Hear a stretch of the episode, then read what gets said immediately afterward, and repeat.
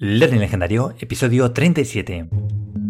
A diario, miles de personas en cientos de empresas soportan aburridos cursos de formación e interminables presentaciones.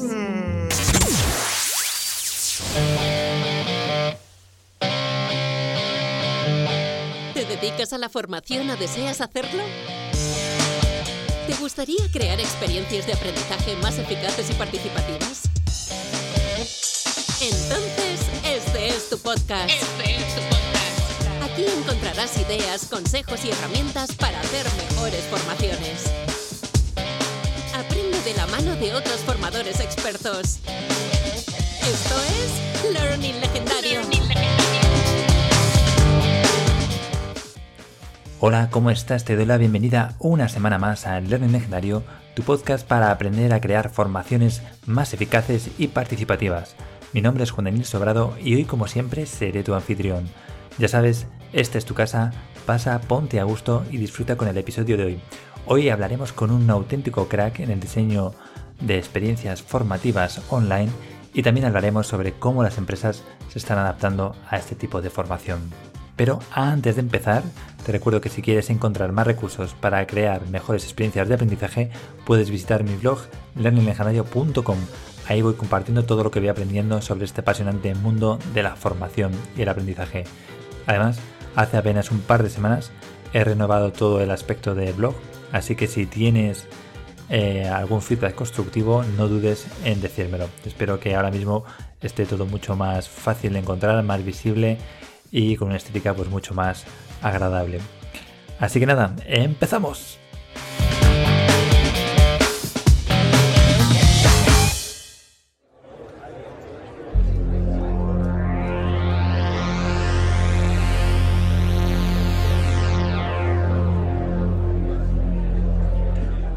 Hoy tenemos el placer de contar con nosotros en este Congreso Internacional sobre Formación con el doctor Borges Garzonius.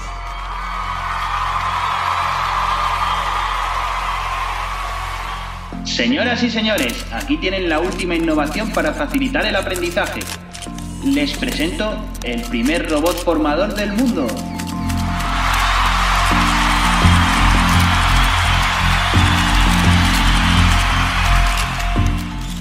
Cuéntenos, doctor Garzonius, ¿cómo funciona este robot formador? Este robot utiliza inteligencia artificial para crear formaciones increíbles. Pero lo más importante es que este robot cumple con las tres leyes de la formación. ¿Las tres leyes de la formación? ¿Cuáles son? Regla número uno. Un robot formador no hará daño a un participante con una formación ineficaz o aburrida. O por inacción permitirá que un participante pierda su tiempo con un curso inútil. Wow, suena bien, doctor Garzonius. Segunda regla. Un robot formador usará las herramientas más eficaces para facilitar el aprendizaje, siempre que no entren en conflicto con la primera ley. ¿Y de tercera ley? Un robot formador debe formarse a sí mismo, aprender y experimentar con nuevas metodologías, siempre que esto no entre en conflicto con la primera o segunda ley. Muchísimas gracias, doctor Garzonius. ¡Bravísimo!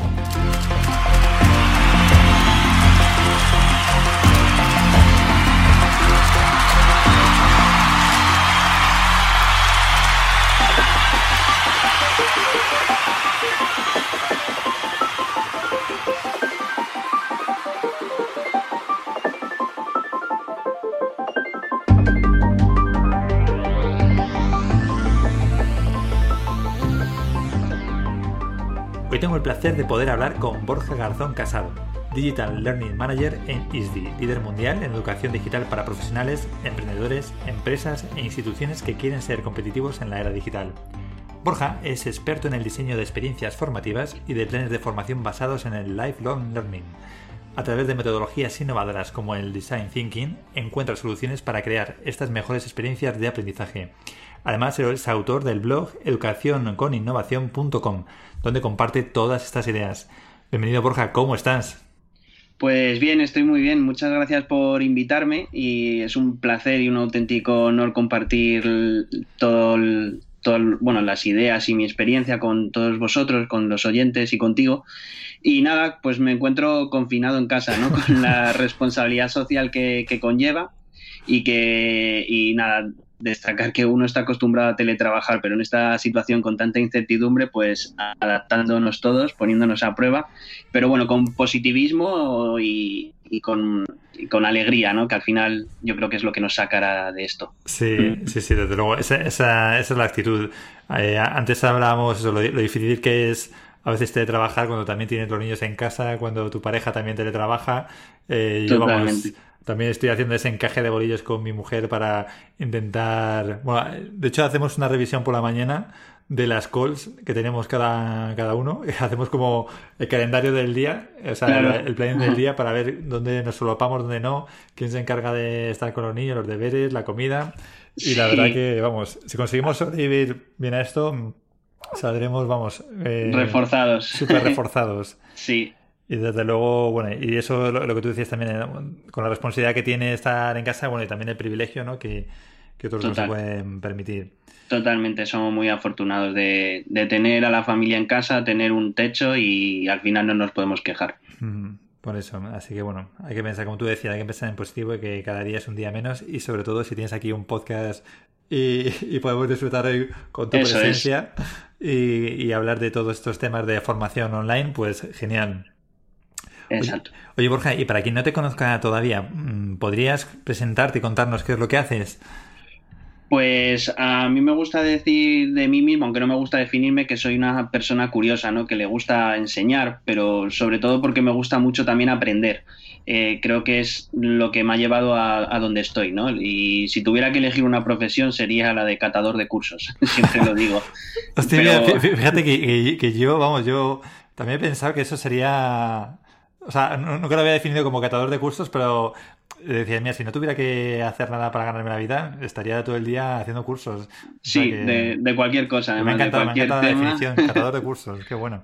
Para mí sería, si me preguntaran qué quieres ser de mayor, diría eso. y, pero bueno, ahora bien, soy diseñador de experiencias de aprendizaje a través de metodologías de innovación centradas en, en las personas y me dedico sobre todo a facilitar el aprendizaje online. Y como tal, pues lo trato como una experiencia holística, eh, también en cierta medida multidisciplinar, que me lleva pues a interpretar, investigar a las personas que forman parte de la experiencia ¿no? que, diseño. Pues mm, profesores, alumnos, eh, también el diseño de contenidos digitales y también me apoyo mucho en la, obviamente en, la tecnología de Internet, ¿no? Pero ahí sí que hago énfasis en como vehículo, ¿no? no nunca como medio en el fin. No, no digo tengo que utilizar tal herramienta porque es lo que está más de moda, sino lo que esté a mi servicio y al servicio de, los, de los, alumnos, ¿no? En definitiva, ¿no? Y luego, por otro lado, pues soy facilitador de innovación y de metodologías ágiles como Scrum, Kanban, pero eso más como metodologías pues, de trabajo, para cultura organizacional, etcétera. Así que no sé, te puedes imaginar desde que hago desde consultoría para el diseño de proyectos de formación hasta eh, educación, diseño de cursos y online sobre todo e incluso contenidos digitales. Oye, Borja, y, y tú que estás en esa posición, desde que ha empezado la crisis del coronavirus, ¿estás notando mucha demanda ¿no? de esta transición del presencial al online? ¿Te llegan ese tipo de consultas? Sí, sí, llegan muchas consultas de cómo lo estáis haciendo en ISDI, eh, qué, recomendarías tú, eh, cómo puedo hacerlo para allá mismo. Eh, claro, hay mucha incertidumbre y mucha inmediatez, ¿no? Y bueno, eso a la vez es un problema porque no es una cuestión baladí el pasar una formación del presencial al online pero sí está habiendo mucha demanda, pero bueno, yo de forma altruista también he puesto a disposición de la comunidad eh, a través de, mi blog, eh, pues mm, pequeñas llamadas que pueda tener para, para poder ayudar, orientar a, a, cualquier persona del ámbito educativo o alumnos para facilitar pues desde que hay alumnos en casa, familias que no son, no tienen pericia con las herramientas digitales y el colegio acaba de abrir un Teams o acaba de abrir un Google Classroom y no saben por dónde empezar. Pues eh, estoy teniendo pequeñas llamadas mm, de nada, no cuesta nada, son 15 minutos en los que le dices, pues mira, tienes que hacer clic aquí, clic allá y bueno, son pequeños gestos que creo que ayudan también incluso para desahogar a los profesores que tampoco tienen, también tienen ¿no? esta situación en casa. Entonces, eh, todo lo que se puede ayudar por ese punto, pues me parece, me parece guay. No, la, verdad que te aplaudo, Borja, porque Yo creo que esa es la actitud que, debemos tener, ¿no? El, hecho de, de encima no, o sea, no quejarse de, tener que estar en casa encerrados, sino cómo podemos aportar y cómo podemos ayudar a otros. Y yo creo que, claro. que realmente, mm, además viendo ese tipo de ejemplo, ¿no? como lo que tú comentabas por dando eh, ese tiempo, es también, a mí por lo menos es lo que me devuelve la confianza en la humanidad, ¿no? que ves tantos buenos ejemplos que, que que ver lo positivo, ¿no? O, el lado positivo de, de, esta situación. Totalmente. Yo lo único que pido cuando hago las llamadas es, eh, por ejemplo, si es a un padre, una madre al que le he orientado, le digo, ahora tienes que orientar tú a tres o cuatro más. Muy bien, ¿eh? en plan de favores, ¿no? Como la película. Claro, claro porque así pues eh, has te has introducido en un grupo y ellos pueden comentarlo al resto. Entonces yo creo que al final se trata de eso. Qué bueno. Bueno, luego hablaremos de esta transición del presencial al online, pero quería empezar preguntándote por la parte de la innovación, eh, que yo sé que es un eje ¿no? de la parte de tu trabajo, mm. y me gustaría entender cómo o conocer cómo entiendes tú la innovación. Pues es, es, sencillo, ¿no? En el fondo, yo entiendo la innovación de, de, de, una forma simple. Básicamente la entiendo como solucionar un problema a, a, las personas. Y si tengo eso claro, siempre movilizo las herramientas que necesite que funcionen para el equipo de personas para las que estoy diseñando y cumplir sus objetivos, ¿no? Es decir, trato de mm, aportar valor mm, de forma continua e incremental a los proyectos educativos.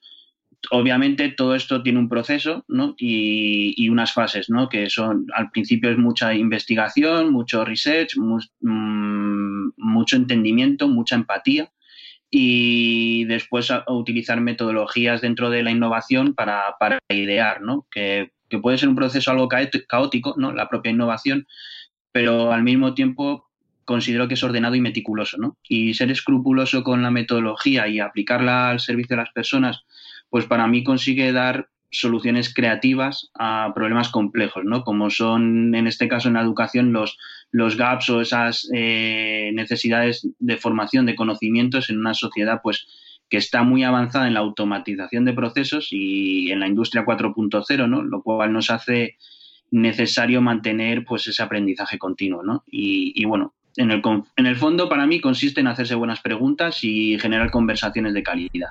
Mm, muy, muy buenos. Ahora estoy, estoy, aquí tomando notas y es que tocar, mm. hay muchos temas interesantes que estás tocando aquí con, con tu respuesta. Em, una de las cosas que me gusta y es que yo creo que también hay una falsa concepción, corrígeme si, si tú lo ves de forma diferente, pero es que las personas muchas veces asumen la innovación con el hecho de que tengan que ser creativas. Y me ha gustado que, hayas mencionado que tú lo ves como una metodología que incluso tiene como unos pasos rigurosos. Es decir, que entiendo que siguiendo un método todo el mundo puede aportar o alcanzar soluciones innovadoras si, si es necesario. Yo creo que, o sea, yo defiendo que eh, personas creativas hay muy pocas, muy pocas, o sea, todo, me expreso mal, todo el mundo puede ser creativo porque la creatividad es una habilidad más y se, y se ensaya, se entrena, pero no obstante, eh, eso le sale de forma natural a, muy pocos, ¿no? A Albert Einstein, a Henry Ford, etcétera, les puede salir muy poco. El resto de los mortales necesitamos del método. y entonces, partiendo de esa base, eh, siempre defenderé que la innovación tiene unos pasos, una metodología que hay que seguir escrupulosamente.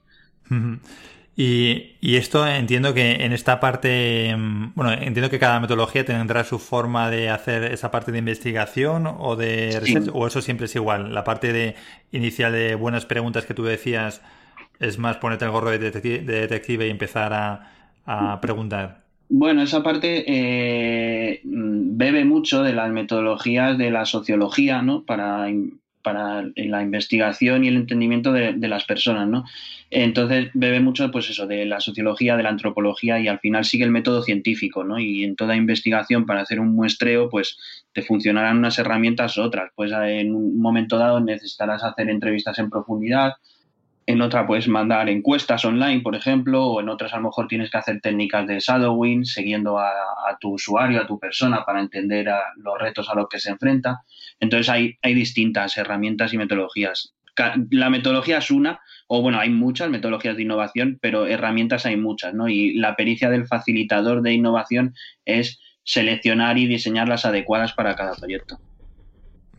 Sí, es, clave.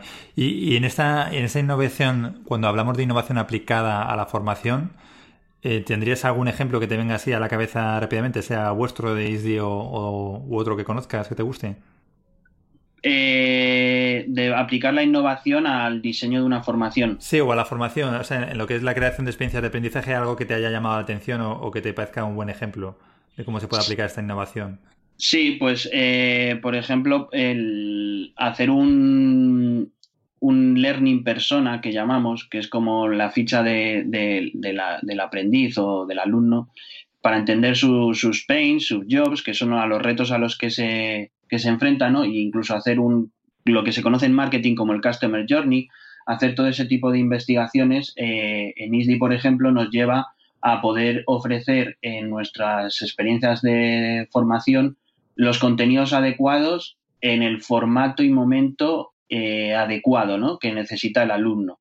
Es decir, aprenden con metodologías basadas en, proyectos, ¿no? en la resolución de proyectos, pero mm, el contenido sabemos que vivimos en un mundo buca, ¿no? De volatilidad, incertidumbre y con déficit de atención y entonces pues detectamos aquellos momentos en los que necesitan un contenido específico, personalizado y diseñado eh, para consumir en un momento mm, puntual. Sin haber hecho metodologías de innovación, de, este research, no podríamos conocer esos momentos ¿no? de nuestros alumnos. Entonces, en el fondo, eh, hablando del, programa, por así decirlo, de excelencia que, que tenemos en ISDI, por ejemplo, el MIP, eh, el MIP 11, la edición 11 no se parece a la 10. Nunca la, la siguiente no se parece a la anterior porque siempre al final estamos rediseñándolo porque al final nuestros alumnos de una edición a otra son, son otros, ¿no? Son otras personas. Pero, pero por concretarlo en algo que la gente pueda imaginar, o sea, ¿te refieres, por ejemplo, a, que en uno a lo mejor tenían que acceder a un LMS, a una plataforma online y ahora les llega por el móvil o en, qué cosa se concreta eso, por ejemplo? Sí, pues por ejemplo, eh, mm, puedo hablarte de un taller online que tenemos que pensamos que, que tenía sentido hacerlo eh, digital porque en online 100% porque ocurría que teníamos alumnos que están en distintas partes del mundo y, queríamos un equipo multidisciplinario y son equipos multidisciplinares, ¿no? Estos, estos alumnos que tenemos, ¿no? Entonces el reto era cómo conectarles para que enfrenten a través de un, un, taller de innovación eh, en el que tienen que resolver un, un reto real, ¿no? Y estos son nuestros talleres de Business Model Canvas, de Design Thinking, en el que a través de una herramienta de videoconferencia, como puede ser Blackboard Collaborate Ultra, y de nuestro LMS Canvas, eh, creamos un entorno 100% online colaborativo en el que todas las personas, indiferentemente desde donde se encuentren, simplemente con una conexión a Internet ciertamente estable, eh, se pueden, pueden conectarse a unos murales colaborativos en los que trabajan en iteraciones que, les, les, proponemos. Hmm. Oye, y mira, ya por curiosidad, el otro día estaba hablando con, con Carles ¿no? de, de, buenas prácticas en temas de reuniones online ¿no? y hablábamos de la importancia de tener distintos roles en este tipo de sesiones o talleres online. Por curiosidad, vosotros, por ejemplo, ¿qué roles eh, establecéis? Bueno, hablábamos de roles, por ejemplo, pues un rol técnico que responda las dudas de conexión por el chat, eh, un moderador que controle, o un timekeeper que controle el, eh, que la gente no se pasa de tiempo en las dinámicas. Sí, nosotros, bueno, yo lo que recomiendo es primero ser muy preventivo, ¿no? No quedarse corto con la formación. Para eso tenemos un plan de onboarding para los profesores en los que eh, les formamos en el uso de la herramienta y nos aseguramos que el profesor sea totalmente autómata, autómata no, autónomo, autónomo, autómata nunca, que sea autónomo a la hora de la pericia con la herramienta, ¿no? Y que se pueda focalizar en, en impartir, ¿no? En dar esa formación, en dinamizar la sesión, etcétera. Pero luego tenemos, obviamente, ese soporte técnico que comentas para, sobre todo, eh, dar servicio al alumno, de pues lo típico de que te funcione bien la conexión, el sonido, etcétera. Y luego algo que sí que introducimos mucho es la, función del facilitador, ¿no?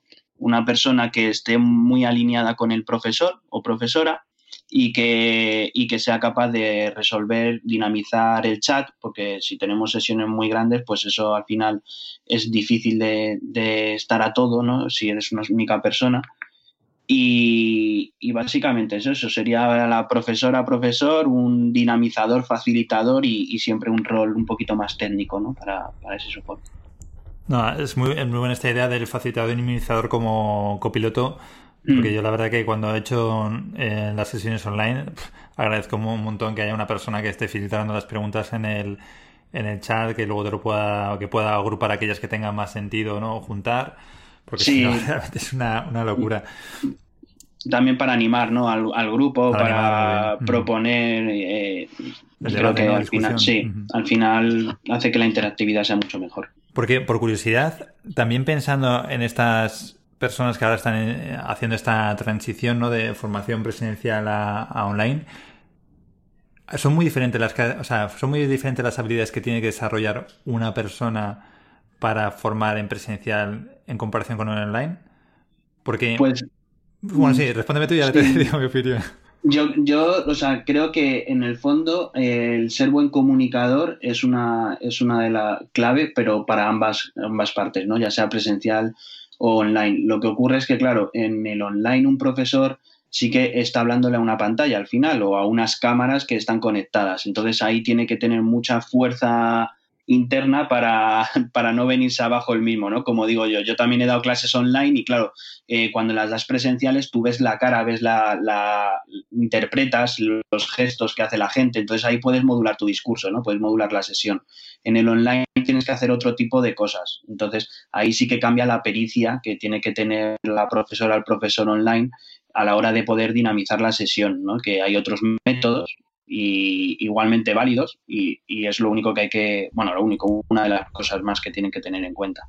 No, es, yo, coincido contigo, o sea, yo creo que, o sea, porque muchas veces están, oyes mensajes diciendo, fórmate para la profesión del futuro, del formador online, pero coincido contigo, es que al final las habilidades siguen siendo las mismas, salvo la parte técnica, ¿no? Que podemos eh, discutirla más o menos según las herramientas y... Que eso se entrena. Y demás, que eso se entrena y que de hecho ves como profesores han dado el salto en dos días y, lo manejan. Efectivamente, yo creo que si hay mala formación online muchas veces es porque no se han trabajado las habilidades que tú dices de, comunicación básicas que son igualmente imprescindibles en el mundo en el mundo real, ¿no? en el offline. Totalmente. Y fíjate, con esto que decías de la cámara, el otro día veía con los niños em, un espectáculo que montó este Borja Montón, eh, montó un espectáculo de magia en casa, ¿no? Y era un show de en directo, pues que lo retransmitían por YouTube, yo creo que se puede ver la grabación por ahí. Y fíjate, digo, joder, qué, difícil lo tiene este chico sin tener el feedback de la gente aplaudiendo y demás. Claro. Pero lo hacía como un campeón, ¿sabes? El tío, pues, lo, lo hacía muy bien, o sea, y, y yo cada vez que veo una cosa de estas, me sirve muchísimo para aprender de lo que tú decías de venirse abajo, ¿no? De no caer, de no perder fuerza. Pues este tío, como el mago, durante una hora mantiene la energía, eh, hablando a, la, cámara. Bueno, ahora imagino que estáis aplaudiendo como locos, oigo vuestros aplausos desde aquí. El tío estaba solo en su cuarto grabándose. Bueno, que tendría un técnico y demás. Pero que es, ah. es este tipo de ejemplos de los que podemos aprender también muchísimo sobre cómo mantener esa energía eh, en esas sesiones online y, coincido contigo totalmente en, esa parte de trabajar la, energía y la fuerza, ¿no? sí, además en online también tienen otros recursos, ¿no? Puedes compartir un vídeo, puedes compartir tu pantalla, puedes hacer eh, otras muchas cosas interactivas que en el presencial te limitaría más el, el, el propio espacio y el tiempo de la sesión.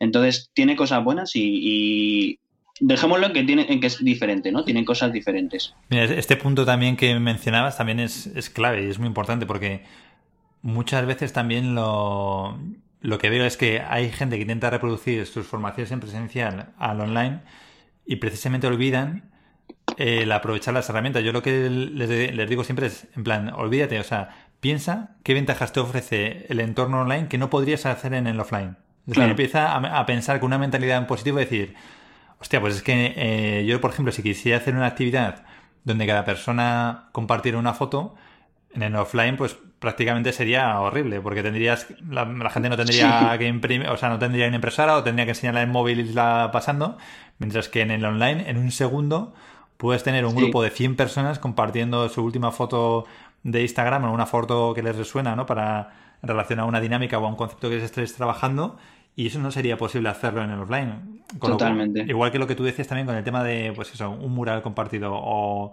o las encuestas.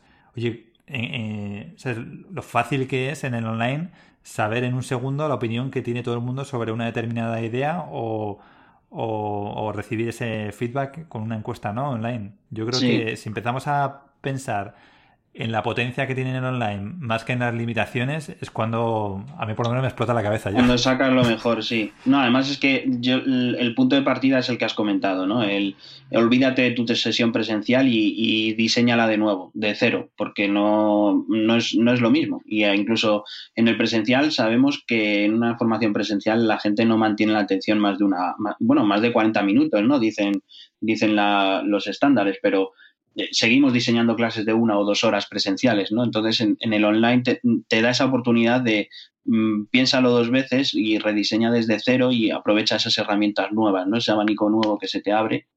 Yo creo que es el, buen, el, punto de partida que, a partir de ahí te puedes sorprender. ¿eh? Yo estoy viendo cosas de profesores que no habían dado clase online nunca, que la verdad que como vienen sin sesgar, están, haciendo, están haciendo cosas muy, muy buenas también. ¿eh? Ya, Sí, sí, es lo bueno que tiene. Eh, a veces es como la gente cuando conoces la herramienta tanto y te, atas tanto a la herramienta como la gente, ¿no? Con cuando se ata al PowerPoint. Pues ya su clase está limitada a lo que pueda meter en un PowerPoint. Pero si viene sin ese sesgo ¿no? y pensando, oye, ¿cómo se puede hacer esto? Pues a lo mejor encuentras una herramienta nueva y, te, te sorprende. Claro. Oye, y eh, esto, este tema que hablas también del long life learning, long life learning, em, ¿por qué es importante y por qué nos, o por qué nos debería importar? Pues nos debería de importar. Bueno, primero, ¿qué, es el long life learning para quien no lo conozca? Perdona. Eh, el lifelong learning es, bueno, hace referencia pues al, al, aprendizaje continuo, ¿no? Al mantenerse en estado beta constante, ¿no? a lo largo de la vida. Eh, siempre nos hemos limitado, ¿no? A, el, estándar de vida que llevamos de, nuestro mundo, eh, nuestra sociedad es eh, aprendo durante, con suerte, durante mis primeros 20 años de vida y ya tengo un trabajo y ya no me hace falta aprender nada nuevo, ¿no? Entonces yo creo que, en un entorno buca como el que vivimos, ¿no? Eh, con, con, gran incertidumbre y más mm, dicho un día como hoy, ¿no?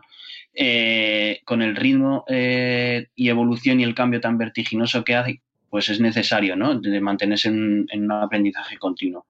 Y además, eh, eso te, lleva a que nos vamos a enfrentar a problemas desconocidos y, eso más que nunca, dicho hoy, tiene mucho más sentido, ¿no? Y complejos. Y solo las metodologías de innovación y sus procesos nos pueden ayudar, ¿no? Y a generar conversaciones y narrativas, ¿no? Que faciliten este aprendizaje. Y por ello, mm, creo que mantenerte en lifelong learning en, un estado beta permanente de aprendizaje nos permitirá justamente eso, ¿no? Buscar soluciones a problemas complejos, que justamente será lo que los robots y la, y la automatización no consigan hacer, ¿no? En, este sentido, además, bueno, me parece súper interesante y, de hecho lo leía también en tu blog, veía un, un vídeo de Isaac Asimov, del maestro de la ciencia ficción, de la ciencia ficción, perdón, eh, yo de pequeño me he tragado un montón, un montón de, hmm. historias, de cuentos de, de, este Isaac Asimov. Y fíjate, en un vídeo que él tenía de una entrevista de 1988, ya hablaba de este concepto. De, bueno, primero hablaba de lo, de lo que seríamos capaces de aprender con los ordenadores y de que cada uno podría aprender con su propio ordenador, ¿no? Que en aquella época, bueno, pues era mm, algo, un pensamiento, pues como hmm. inimaginable. Pero fíjate también que en un momento también habla de este concepto de que las personas en ese, bueno, terminaban la carrera y se dan ya em, como, por, como que han terminado su ciclo de eh, aprender, ¿no? Como que han cerrado ciclo y de hecho el entrevistador en un punto le dice, pero, pero esto Isaac, eh, entiendo que será esto del aprendizaje continuo o esto de aprendizaje con ordenador será solo para la gente joven, ¿no? Y él le empieza a hablar precisamente de todo esto que tú estás contando de long life learning y de la importancia que es mantener el aprendizaje a, lo largo de toda la, de toda la vida. Es que si no nos lleva a un envejecimiento prematuro, ¿no? E incluso a nivel neuronal de la, de la biología y de la química, al final el, el, cerebro te lleva a ese envejecimiento prematuro y, no mantenerlo en aprendizaje continuo te va a causar eh, estar pues viejo siendo joven. Y además es que el futuro es incierto, ¿no? Y, además, y, a mí me gusta un ejemplo claro que en, en la época industrial, bueno, cuando en la revolución industrial o generalmente después, eh, cuando ya estaba sentada, una skill, una, una, capacidad, una competencia tenía una vida útil de 3 a 5 años y hoy en día en, el paradigma de la nueva industria 4.0, en muchos casos eh, esta competencia tiene una vida útil de 9 meses. Entonces, eh, ¿qué expectativa profesional de tu carrera profesional puedes tener si no te mantienes en un aprendizaje continuo, ¿no? en quedarte obsoleto en cuestión de un año o dos? Para, para quien no conozca este concepto de la revolución industrial 4.0, ¿Podrías simplemente brevemente eh, explicarlo? Vale, bueno, eh, intentaré hacerlo sencillo, tampoco mi conocimiento es que sea muy extenso, pero es básicamente lo que viene representado por la, por la, por la revolución de las nuevas tecnologías, ¿no? del Big Data, del Internet of Things, del, aumento de la conectividad entre las cosas y las personas y la transformación digital, ¿no? Hace nuevos, nuevos procesos productivos basados en la automatización de procesos en los que no conocemos ni siquiera a día de hoy las profesiones del futuro. No, básicamente lo, resumiría en eso. Sí, aquí en este sentido también me encantó un otro recurso que recomendabas en tu web que era em, los vídeos de mi empleo futuro Sí, son muy buenos. Que es un, es un documental cortito de como de 30 minutos hecho en dos vídeos y está fenomenal donde te explican exactamente esto, ¿no? Y la importancia de, de mm. por qué tenemos que hacer ese cambio en la educación ahora si no queremos vernos impactados pues de aquí a unos, a unos años. Y la verdad que es muy recomendable, lo pondré también en las notas del programa para quien lo esté escuchando y lo pueda ver. Sí, es esencial. Y quería preguntarte, vale, imaginemos que ya quien nos esté escuchando ha comprado la idea de que es muy importante esto de formarse continuamente. Ahora, ¿qué herramientas podemos utilizar o cómo podemos hacerlo? ¿Qué herramientas para mantenerte en aprendizaje continuo? Sí, o, bueno, no, sé si es más la herramienta, la actitud, o sea, es decir, vale, yo quiero aprender en aprendizaje continuo. Tú, o sea, tú, me refiero, ¿cómo montas ese sistema alrededor de lo que es tu día a día para mantenerte así? o tú simplemente lo tienes ya como es una mentalidad mm. que tienes ahí y ya cada día... no, o sea, a mí en mi caso particular es porque pues quiero ser cantador de cursos, entonces viene por ahí. Pero la, es una actitud, ¿no? Eh, una actitud y un cambio cultural. Sobre todo, si hablamos a nivel de persona, el mantenerte con curiosidad, eh, abierto al mundo, despertar esas competencias que tienen, que tienen los niños, ¿no? Por la curiosidad, por descubrir, por, por salir de la zona de confort y aprender algo nuevo. Eh, eso sería lo que estaría dentro de, la persona. Y luego, a nivel de organización, de, cultura de la empresa, por así decirlo, eh, es, es, necesario crearlo ¿no? y cultivarlo de forma con metodologías ágiles o que te lo pueden facilitar mucho o, de innovación para que todas las personas o los dentro de los objetivos de negocio el eje que lo vertebre sea, eh, sea eso, ¿no? el aprendizaje. ¿Por qué? Porque te va a dar una ventaja competitiva mantener un equipo eh, en aprendizaje continuo, ¿no?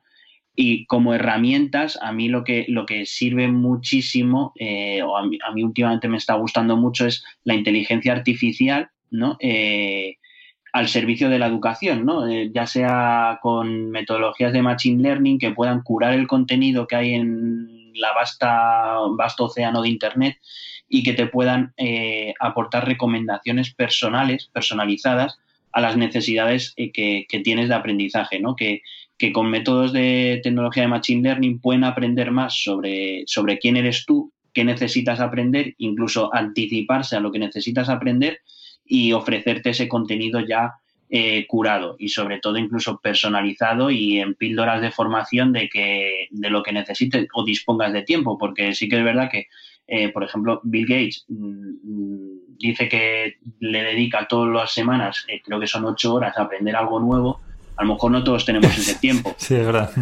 Pero es que la, en la realidad no, lo tenemos, pero a lo mejor tienes 15 minutos todos los días o media hora en el, lo que vas de, aquí al trabajo y, me pongo un podcast, un podcast de tu serie. Entonces ahí ya estoy aprendiendo o me lo ha recomendado porque, porque dura justamente el trayecto que tengo y habla justamente de lo que necesito, ¿no? Pues para mí es metodologías de, bueno, herramientas de, de inteligencia artificial creo que es o por donde irán los tiros o lo que a día de hoy te puede dar muy buen resultado. Yo, yo, aquí, vamos, creo que es clave, volviendo un poco a lo que decías al principio, la actitud de curiosidad. Y, mm. y, me gustaba mucho una expresión, ya no recuerdo quién la decía en, otro, en otra entrevista, eh, la expresión de tener ojos de turista. Que sí. no sé si te pasa también cuando vas a otro país, a otra ciudad, que estás como intentando absorberlo todo y fíjate, y esto que nuevo, que luego a lo mejor no es tan novedoso, pero como mm. estás con la que las sensaciones en el estómago de que estás en un entorno que no, no conoces, sí. lo miras todo con muchísima más, más eh, curiosidad y mucha más atención. Sí, totalmente. Y, y luego, lo, lo, otro también que te quería preguntar es, con estas herramientas de inteligencia artificial, porque yo sé que hay herramientas de curación de contenidos, ¿no? De filtro de contenidos como Degree, pero sí. ¿hay alguna herramienta que ya esté utilizando esto que dices tú del Machine Learning? Eh, a nivel usuario, es decir, que, que, se pueda utilizar que por alguien que nos esté escuchando, que no sé si, eh, si están disponibles ya comercialmente o, o, son más... Pues es que eh, están muy en, en pañales, en, ¿no? en, pañales, ¿no? Pero sí que hay alguna solución. Eh, no, no, me acuerdo del nombre de una que me gusta mucho, que además es una startup española, que, te, que diseña un bot en el que tú le haces preguntas y, él te lo, y te lo resuelve, ¿no? Y aprende cuanta más comunidad tiene funcionando en ese bot, ¿no? Mm, Va aprendiendo de eso. Pero si destacaría una herramienta a día de hoy y que no es solo una herramienta porque si no me, me si lo escuchan me van a matar porque es una metodología entera, es la de es Sapiens. Sapiens también es, es española eh, recalco lo de española porque siempre parece que la innovación viene de, de Silicon sí, de Valley o de sitios muy lejanos y, y decir a, a, a, ti, a la audiencia, a todo el mundo que, que España es muy rica en innovación. ¿Vale? Solo esa, esa, esa, ese apunte. Pero, por, pero Sapiens, por ejemplo, pues eh, tiene una metodología y un trabajo humano detrás que te acompaña eh, en la implementación de esta inteligencia artificial y conecta conocimiento de distintas personas, ¿no? Y al final se traduce en una herramienta muy potente al servicio de organizaciones y equipos que, que facilita muchísimo el aprendizaje. Eso Mm, a día bueno. de hoy sería la que, la que recomendaría. Vale, pues luego pondremos también los enlaces a, a estos ejemplos en, en, las notas del programa. Y otra de las cosas que decías, ¿no? De la importancia de vertebrar la, el aprendizaje dentro de las empresas, ¿no? Para tener esta ventaja competitiva. Entiendo sí. que ahí es donde entraría esta figura que te voy a hablar también del Chief Learning Officer. Sí. Que totalmente. yo no lo había oído y, y, me parece muy interesante. ¿Podrías contarnos un poco qué se supone que debe hacer o cuál es el rol de esta persona en la empresa? Este Chief Learning Officer. Eh, sí, sí, os puedo, os puedo contar un poco. Dame un Sí, sí, no te segundo porque es que no sé qué me ha pasado con la ventana. Esto es el directo. No, yo tenía también a, a, mi, a mi hijo Dani aquí va porreando la puerta también he silenciado un momento el, Sí, el micrófono porque digo si no. si no la liamos. Pero bueno, eso es lo que tiene. el- Sí, totalmente. Pues eh. Dime. Lo, no, lo del Chief Learning Officer eh, es, pues, representa una nueva visión ¿no? del aprendizaje en las organizaciones. En, en, las organizaciones, en la sociedad digital en la que vivimos, en continua transformación y adaptación, pues eh, el aprendizaje en el lugar de trabajo para mí se ha convertido en la palanca clave. ¿no? Eh, y no debemos asumir nosotros como personas, un, los que nos consideramos Chief Learning Officer, un rol transformador. O sea, es nuestro rol de transformar y facilitar el aprendizaje eh, y nuestra misión sería pues cambiar la, la naturaleza de, de, las organizaciones, ayudando a las empresas y a las personas que las forman a prosperar en un ambiente constante, ¿no? En ese, en, ese entorno buca del que, del que hablábamos y sobre todo pues eso para que no mmm, adaptarnos a los, a los nuevos tiempos y al, con, al continuo cambio, ¿no? Y, sobre todo creo que las organizaciones se debían de centrar en construir futuro y no tratar de predecirlo, porque eso es imposible, no, no es imposible eh, predecirlo. Lo que, lo que somos buenos como seres humanos es de construirlo. Entonces creo que el Chief Learning Officer debe de codiseñar ese, ese futuro basado en, en el aprendizaje. Mm, qué bueno. Aquí había, no sé qué autor decía, en plan, si no te gusta tu trabajo, créatelo. Y yo, mm. yo creo que, que, seguro que algún oyente está, estará pensando ahora, oye, pues mira, me voy a nominar yo como Chief Learning Officer de, mi empresa. Pues sí, no lo, no lo, había escuchado, pero... Y así me lo, me lo planteo. Sí. Oye, y, luego veo también que, eh, veía también que, bueno, tú utilizas mucho el, el, tema del design thinking, ¿no? Como una herramienta de trabajo. Sí. ¿Qué es lo que te aporta esta metodología? Pues Design Thinking como proceso eh, me aporta eh, soluciones creativas de, problemas, ¿no? Y me invita siempre a conocer una nueva forma de pensar, ¿no? Ante, un proceso para crear soluciones o diseñar mm, propuestas o procesos de, formación, es a lo que me, es para lo que me ayuda, ¿no? Es un, e, es un ejercicio de empatía, ¿no? Que algunos autores encontraréis que los dividen en tres, otros en cinco o incluso siete fases, pero es indiferente, ¿no? Lo, importante es que está centrado en las personas, en, en, los usuarios, en este caso en alumnas o alumnos o profesoras o profesores, y, y en este sentido yo destaco que, que, siempre inicia pues con lo que hablamos al principio, ¿no? Con un proceso de investigación profundo, ¿no? Que esa es la, la empatía, ¿no? Y, y sobre todo riguroso y, que te va a buscar el fondo de los problemas y definir retos y buenas preguntas, porque a mí me ocurre muchas veces que te vienen y te, dicen, no, tengo esta, quiero diseñar, eh, tengo que diseñar un curso para esto. Y a lo mejor no necesitas diseñar un curso, ¿no? A lo mejor el problema es otro. Mm, entonces, eh, buscar esa solución, eh, esos retos, esas necesidades, nunca es fácil con el cliente, eso es cierto. No porque el cliente tenga sus peculiaridades, porque todas las tenemos, sino porque eh, muchas veces, como personas, siempre creemos que tenemos la solución a, los problemas antes de, antes de haber investigado ciertamente en eso. Para eso es para lo que me, sirve, ¿no? Y sobre todo porque luego le sigue una fuerte fase de ideación en los que, pues bueno, movilizamos todas las habilidades de, innovación que son la divergencia, la convergencia, el aplazamiento de juicio, de juicio bueno, y demás términos más técnicos, que son habilidades esenciales ¿no? para la innovación y sobre todo es importante que nunca lo aplico solo, siempre se, se aplica en equipo. Entonces es una forma de eh, codiseñar y de involucrar no solo a, la, persona que te solicita, te consulta para un curso, sino también incluso a los, a los, a los aprendices, a los participantes, a los gestores académicos, a los mm, expertos en tecnología educativa. Entonces es un, método inclusivo, con el objetivo de generar ideas a posibles soluciones que, que deberán de ser desarrolladas y sobre todo para terminar, esta metodología lo que te, lo que te lleva a hacer es un prototipo de lo que te puede llegar a funcionar y entonces te puedes, puedes confundirte pronto y, barato, ¿no? Como se suele decir.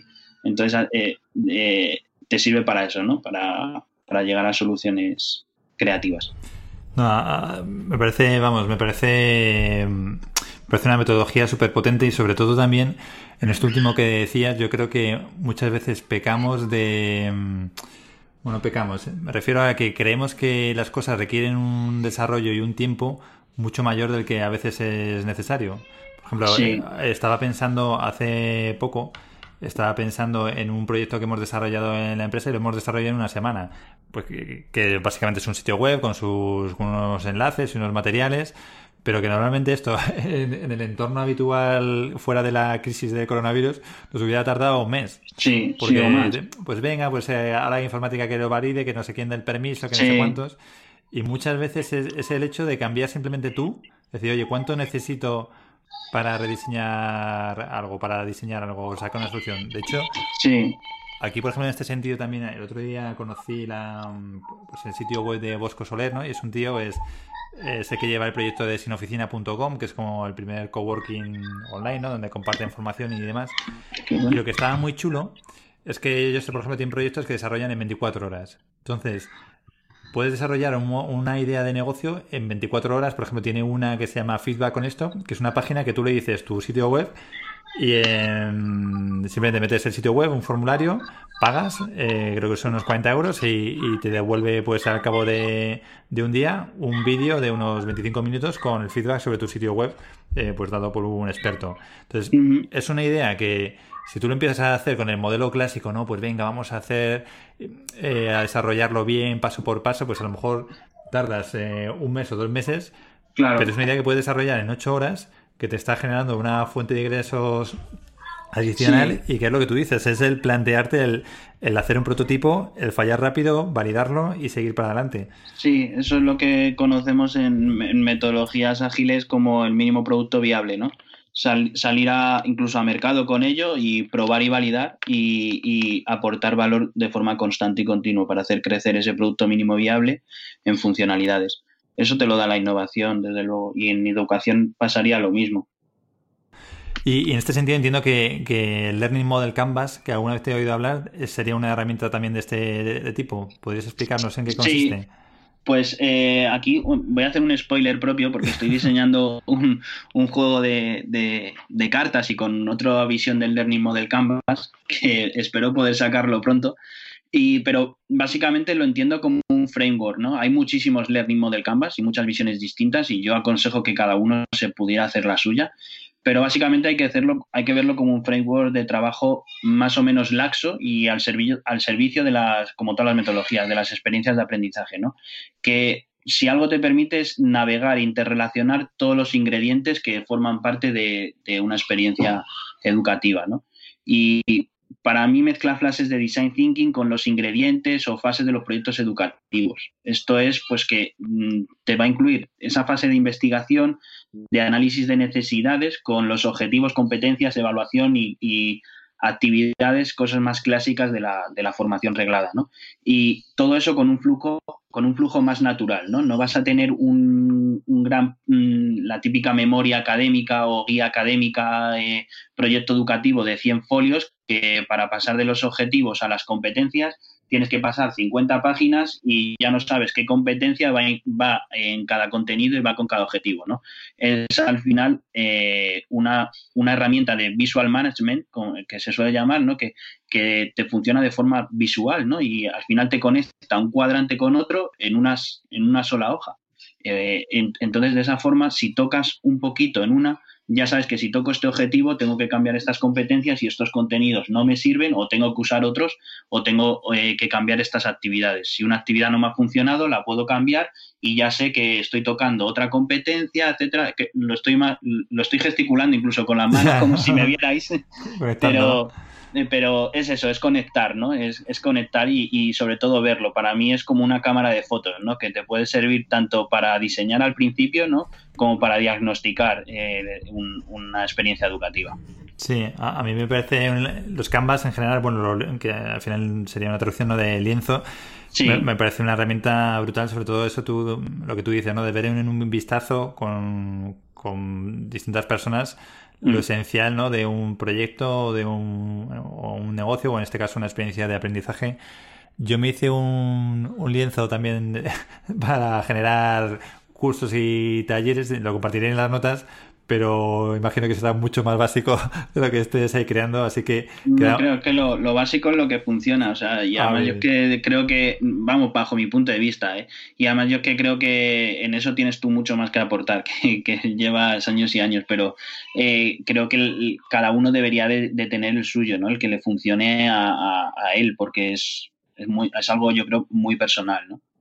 No, pues ahí nada, esperamos con impaciencia a ver si en estos días te, da tiempo a darle un, apretón ¿eh?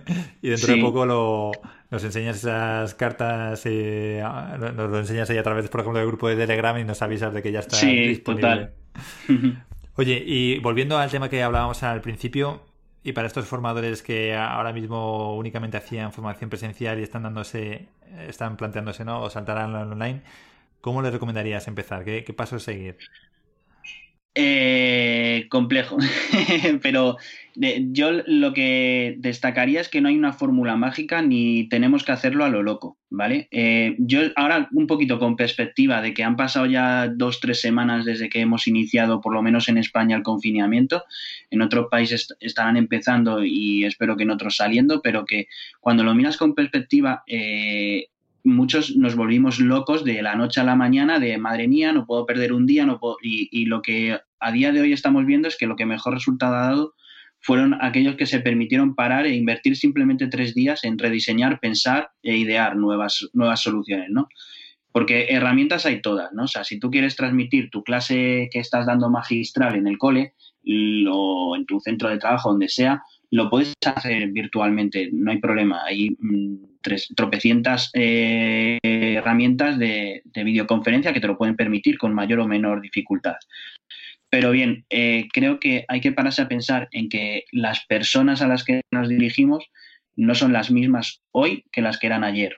Y eso me parece súper importante porque eh, nos encontramos en un entorno que es tu propio hogar, pero en el que no puedes salir de casa en el que tienes preocupaciones porque puede que alguno de tus familiares no esté en las mejores condiciones o esté incluso sufriendo esta enfermedad. Este, esta enfermedad.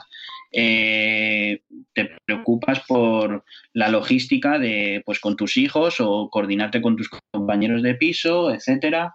Y, claro, yo creo que mm, diseñar formación tal como estaba pensada para traducir al online es primero ponerse en los zapatos de, de estas nuevas personas, ¿no?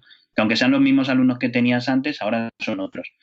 Y luego el contenido, el contenido para virtualizarlo, para hacerlo online, eh, hay que considerar que, mm, todos tenemos eh, un déficit de atención ya heredado de, esta enfermedad que tenemos de las pantallas, ¿no? Entonces, somos incapaces de mantener la atención eh, más de 17 minutos a un vídeo. Entonces, si te vas a grabar una clase, que suelas dar una explicación grábatela, no hace falta grandes medios, te sirve la webcam del, ordenador, si no tienes la del móvil, lo que sea, pero sí que considera que sea eh, pues eh, lo bien comunicado y que no dure más de esos 17 minutos porque si no la, gente somos incapaces de seguirlo. En leer en pantalla es muy, es muy difícil, entonces también hay que considerar que, si vas a redactar un contenido online, pues hacerlo interactivo con alguna herramienta tipo Geniali, por ejemplo, o alguna que te permita cierta interactividad y que tenga ese, ese enganche con, con, el, con, la, con el alumno o la alumna que esté en casa y luego lo último que yo pensaría, eh, y trabajo en un departamento de STEC, eh, lo, último en lo que pensaría sería la tecnología, porque mm, tecnología hay de sobra, o sea, tenemos soluciones de sobra, incluso soluciones gratuitas en Internet y que con esta crisis del COVID eh, se están mostrando mucho más accesibles y altruistas, que están al servicio de, de todo el sector educativo Mm, por lo menos aquí en España, y, creo que es en lo último que tendríamos que pensar. Lo primero que hay que pensar es qué quieres hacer y luego ya qué herramientas te sirven. Pues me parece muy, muy buenos consejos, estaba aquí tomando notas. Yo, también por añadir simplemente algo diría que en esos vídeos que te grabes, que también incluso intentas meter interactividad. Y una, o sea, interactividad me refiero a que simplemente el hecho de plantearle una pregunta al, al participante, a quien te está viendo, ya es una forma de involucrar en el aprendizaje, es una forma de mantenerlo activo. Es decir, si yo a los pues cinco minutos planteo una pregunta que creo que es clave, le digo, mira, para el vídeo en este punto, piénsalo, toma un papel, apunta cuál sería tu respuesta y, vuelve ahora en el vídeo y seguimos. Pues sí. Simplemente es, una, es una forma de, hacer que la gente haga algo, ¿sabes? Que no sea simplemente el, consumo de información. Y, y, me parece clave también lo que decías, el entender cómo son estas nuevas personas. Que es verdad que pueden ser nuestros nuevos, o sea, los mismos alumnos que teníamos en el presencial, pero es verdad que no son los mismos, porque, por lo que tú decías, ¿no? Ahora tienen que conciliar con mucha, con unas circunstancias mucho más eh, complicadas o totalmente diferentes. Claro, sí, es que el, ámbito psicológico ha cambiado mucho, ¿no? Y creo que va a cambiar más. Entonces, primero ser consciente de eso y luego rescatando una idea que has dicho antes, de que recomendabas con, con lo de eh, fijarte en lo que había hecho el mago, para, pues creo que son cosas, lo del papel, cosas sencillas que, que podemos hacer, ¿no? Y que al final, pues, te genera ese enganche, ¿no? Con, con el alumno y romper esa barrera, ¿no? Virtual de cada uno en su casa. Y, mm, como apasionado de la, de la formación, ¿no? siempre pregunto a los invitados si pueden compartir alguna dinámica o ejercicio. No sé si, si tú tienes alguna que te guste especialmente, ya sea presencial o online, que te gustaría compartir.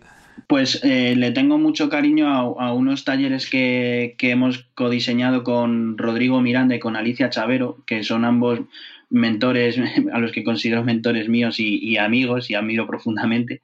Y confiaron en mí para codiseñar sus talleres online en los que enseñamos metodologías de innovación desde la innovación, ¿no? Y ahí creamos espacios de colaboración en remoto con gente conectada desde cualquier punto del planeta y se enfrentan a un reto que les damos en común, a un reto cualquiera y, dan una solución creativa e innovadora aplicando la, metodología pedagógica de aprendizaje basado en proyectos, ¿no?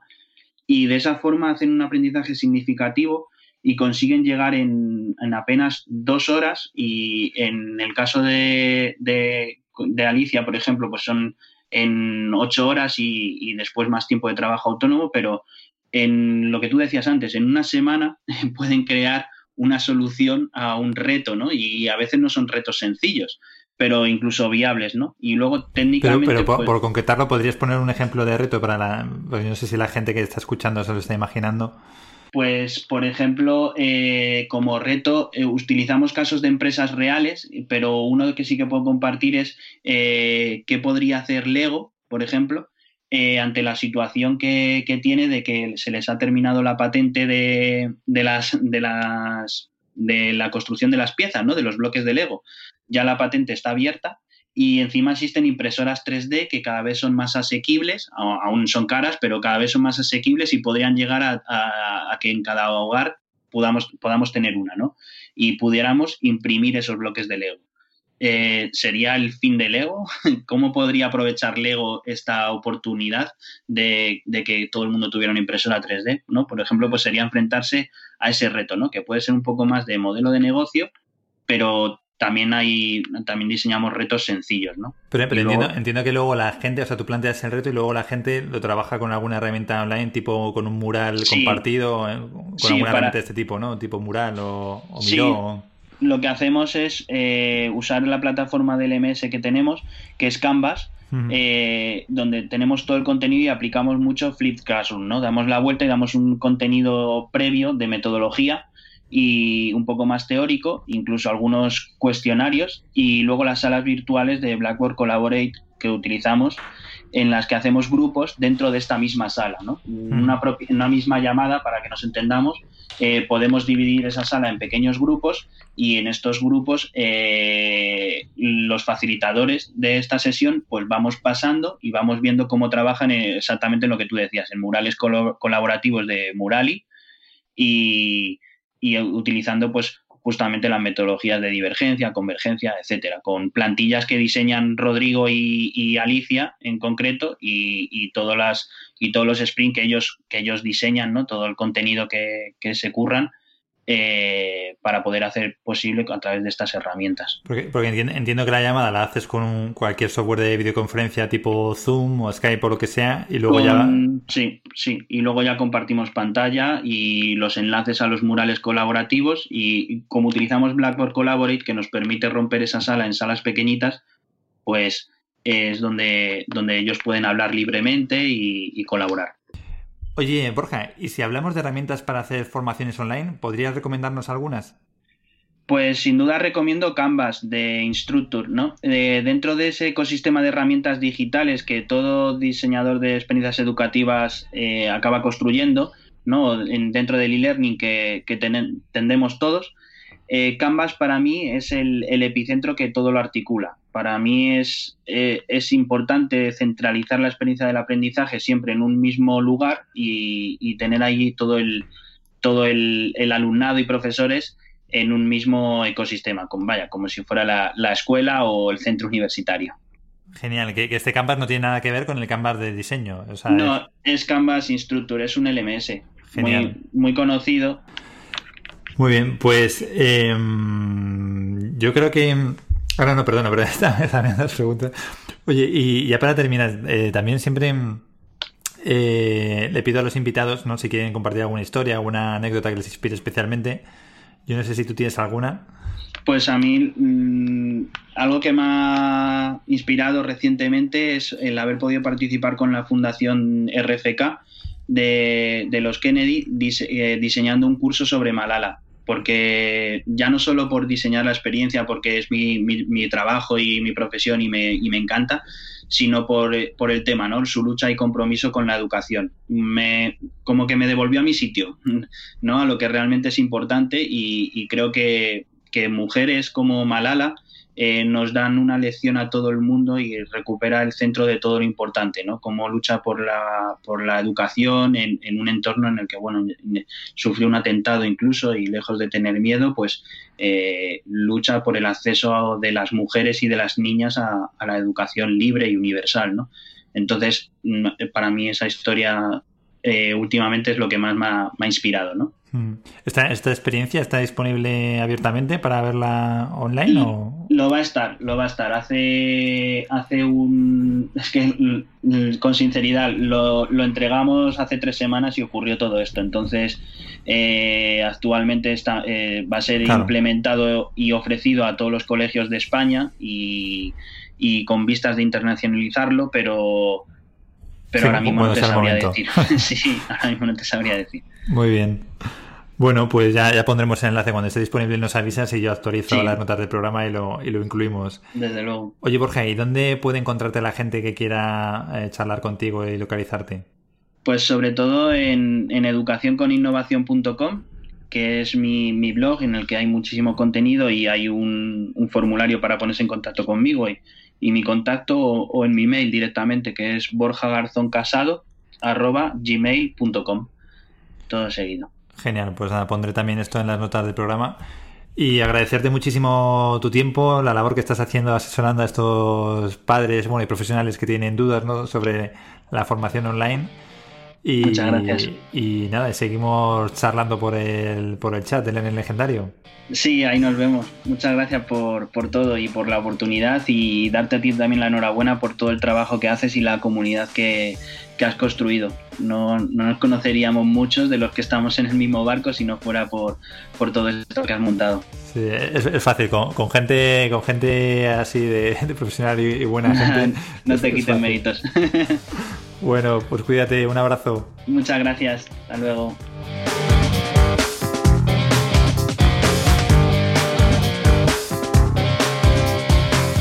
Bueno, pues esto ha sido todo por hoy con Borja. Espero que hayas sacado ideas interesantes como siempre. Y quería invitarte a una iniciativa del portal soyformador.com que ha organizado una serie de webinars orientados a formadores, a profesores, a educadores muy interesantes.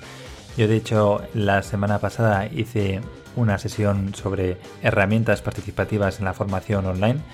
Eh, todavía estás a tiempo de registrarte en soyformador.com y acceder al webinar para, ver el contenido. Y también hay otra serie de webinars muy interesantes. Por ejemplo, Borja también participaba en este congreso aportándonos una visión general de cuál era el estado de learning y cuáles eran las tendencias ahora también con la situación del, del COVID. Como te digo, soyformador.com, ahí puedes acceder, registrarte y acceder a las charlas. Darte las gracias una semana más por estar ahí, Muchas gracias también por las valoraciones positivas allí donde sea que estés escuchando este podcast. Es la forma en la que juntos contribuimos para que cada vez haya más formaciones eficaces en el mundo. Y como siempre te deseo mucho éxito en tu próxima formación.